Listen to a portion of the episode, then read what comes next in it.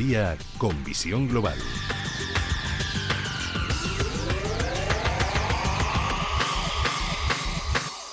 Y el análisis lo buscamos con Rafael Ojeda, que es analista macro global y asesor en Fortisfan. Rafa, muy buenas noches.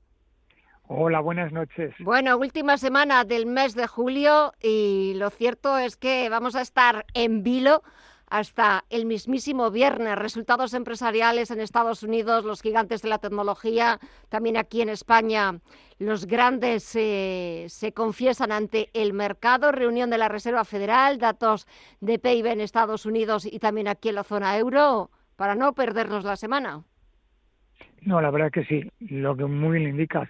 Lo que pasa es que, bueno, los, los resultados macro, perdón, los resultados empresariales pueden ser más o menos relevantes, sobre todo por los guidance para los próximos trimestres. A mí lo que de verdad me, importa y, lo verdaderamente relevante es la reunión de la Reserva Federal mañana, que va a hacer con los tipos de interés y el dato de PIB. Eso es lo que de verdad va, va a marcar un poco el, el, el sesgo de hacia dónde vamos y, si estamos ya camino de una recesión inminente o si eh, nos empieza a dar un poquito de tregua la, inflación, por lo menos en Estados Unidos.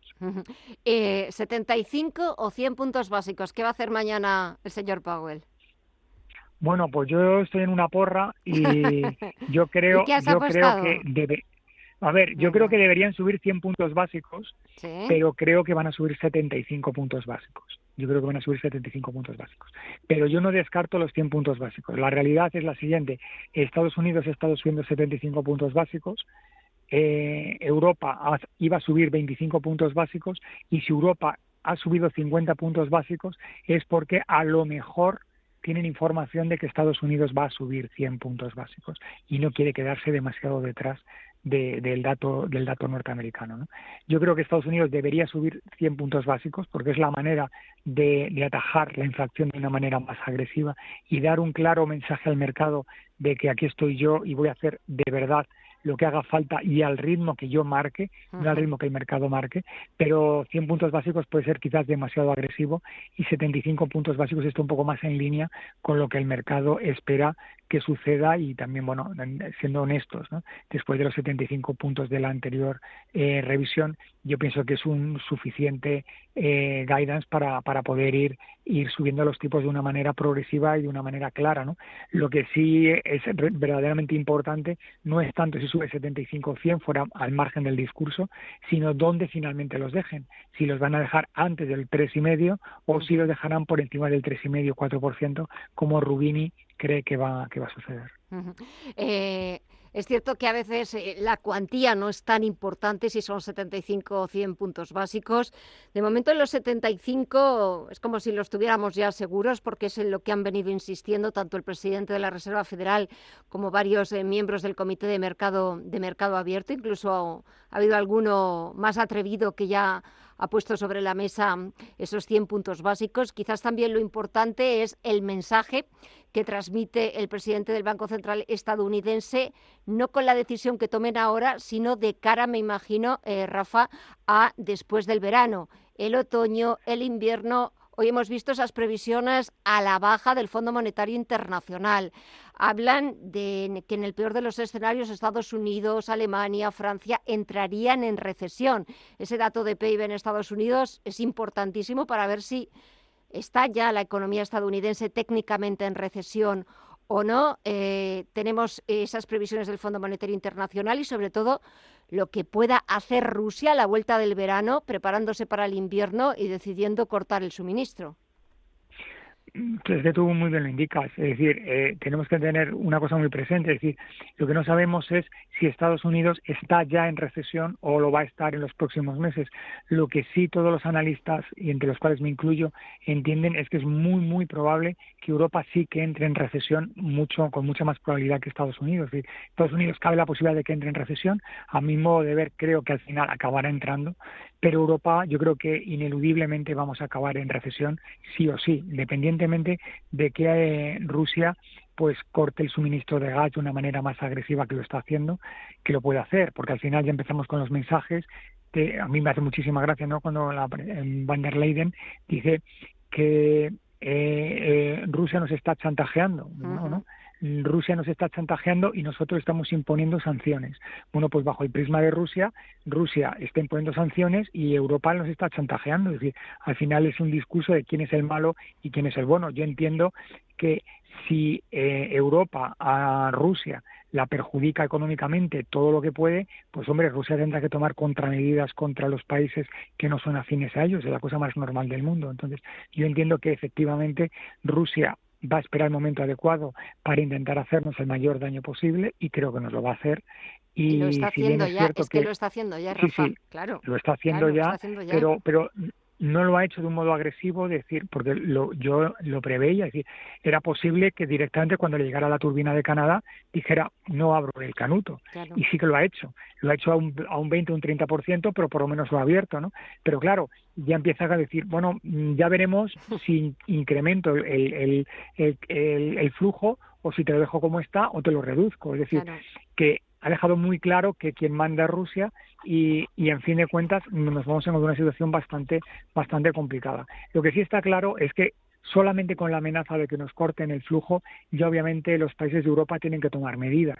Y las medidas que han sido restricción del consumo energético para el otoño, el invierno y claro, y las enormes diferencias que hay entre unos estados y otros, porque por ejemplo, nosotros tenemos un menor dependencia de Rusia que por ejemplo Hungría o, Rusia, mm. perdón, o, Alemania, eh, Alemania o eh, esos países que están muchos más expuestos, aparte que son países que, tienen mucho más frío, bueno, pues puede ser un verdadero problema. Yo entiendo que sí que nos van a llevar a una, a una recesión, que los la reducción que ha hecho el Fondo Monetario Internacional, que es algo que tenemos que tener muy presente, del crecimiento económico que vamos a tener para el 2022 y 2023, creo que puede ser incluso peor dato del que nos están avanzando y, obviamente en ese escenario nos podemos encontrar ante un escenario realmente dantesco para el año que viene.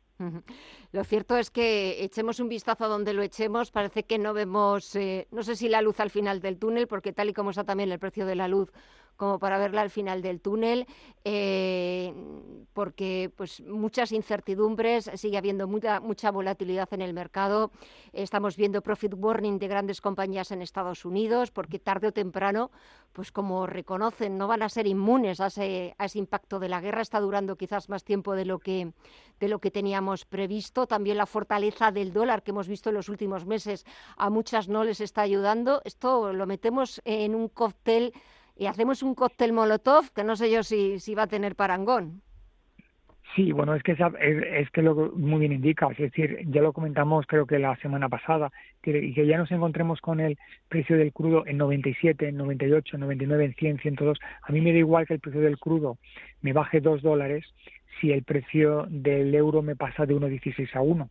¿Eh? Al final, la inflación que está generando Europa, la fortaleza del dólar, no la están midiendo o no la, están queriendo decir el, dato real, pero verdaderamente es una situación bastante complicada. Nos podemos encontrar en una situación verdaderamente caótica y como muy bien dice Rubini, que cuando dice que bueno que podemos entrar en una recesión técnica, una recesión suave, un aterrizaje suave, pues yo no entiendo la suavidad por ningún lado porque en, en, los años 70, los años 80, cuando nos encontramos con un episodio de inflación muy elevada, en un, momento, en un, en un escenario de estanflación, no un escenario de recesión como el que tenemos ahora, pero que llegaron a la recesión, nos estamos encontrando con un escenario con, con deuda sobre PIB en el entorno del 40, del 50, del 60%. Ahora nos estamos encontrando con que España está en el 128, Italia en el 150, Estados Unidos en el 98, es decir, que prácticamente todas las economías occidentales están en unos ratios de deuda sobre PIB infinitamente más eh, peligrosas que los datos en los que nos encontrábamos. Entonces, la manera de salir de ese atolladero para, para los bancos centrales es mucho más complicado. Lo que sí que ha quedado bastante claro y palmario es que los bancos centrales se han equivocado al no subir los tipos de interés antes de lo que lo han hecho y por eso quizás Europa ha subido los tipos de interés 50 puntos en lugar de 25 puntos, porque bueno, ya que me he equivocado y vamos a entrar en recesión, que por lo menos, por lo menos, los tipos estén un poquito altos para poder tener luego después algo más de, de, madera para poder quemar. No puedo permitirme el lujo de entrar en recesión con los tipos en negativo, lo que sería verdaderamente dantesco ¿no? y absurdo. Entonces, la situación es bastante complicada y bueno, yo esta mañana estado leyendo un artículo de Rubini con bastante tenimiento y, y hombre, la verdad es que es, es Mr. Doom, ¿no? Es, pero, pero lo cierto es que no deja de tener razón y lo más probable es que nos encontremos con un escenario absolutamente eh, complicado. Y encima, en una situación como esta, nos encontramos con unos presupuestos generales del Estado, como los que marca España, que realmente están absolutamente fuera de la realidad y, de, y, de, y, del contexto en el que nos podemos en el que nos podemos encontrar. No tiene ningún sentido que nos encontremos con un gasto eh, muy superior al crecimiento del PIB que nos podemos encontrar. Es decir, España va a crecer al 4% este año, al 2% el año que viene, en el mejor de los escenarios, y sin embargo nuestra deuda sobre PIB va a seguir creciendo muy por encima de nuestro crecimiento. Por tanto, nos vamos a encontrar con que nuestra deuda sobre PIB va a seguir escalando de una manera increíble. Es decir, a mí la, sensación que me da es como esta fiesta no la voy a pagar yo, me da lo mismo que al final nos encontremos con deudas en el 140-150%. En Inglaterra están intentando tomar medidas para evitar que la deuda se les acabe yendo al 300%, que sería una situación un poco como pasa en Japón.